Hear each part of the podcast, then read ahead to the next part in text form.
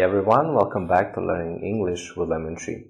Today we are going to learn a new sentence or a question when you will you will use in a shop or when you are at a shop. So, when it comes to paying, you can ask this question. When you want to pay, you can ask this question. Let's have a look. Do you take credit cards? Do you take credit cards? Do you take credit cards? Do you take credit cards?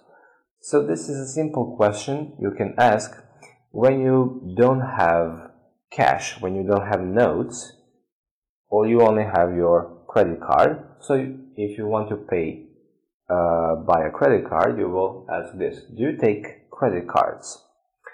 And you're of course asking for information. Do you take credit cards?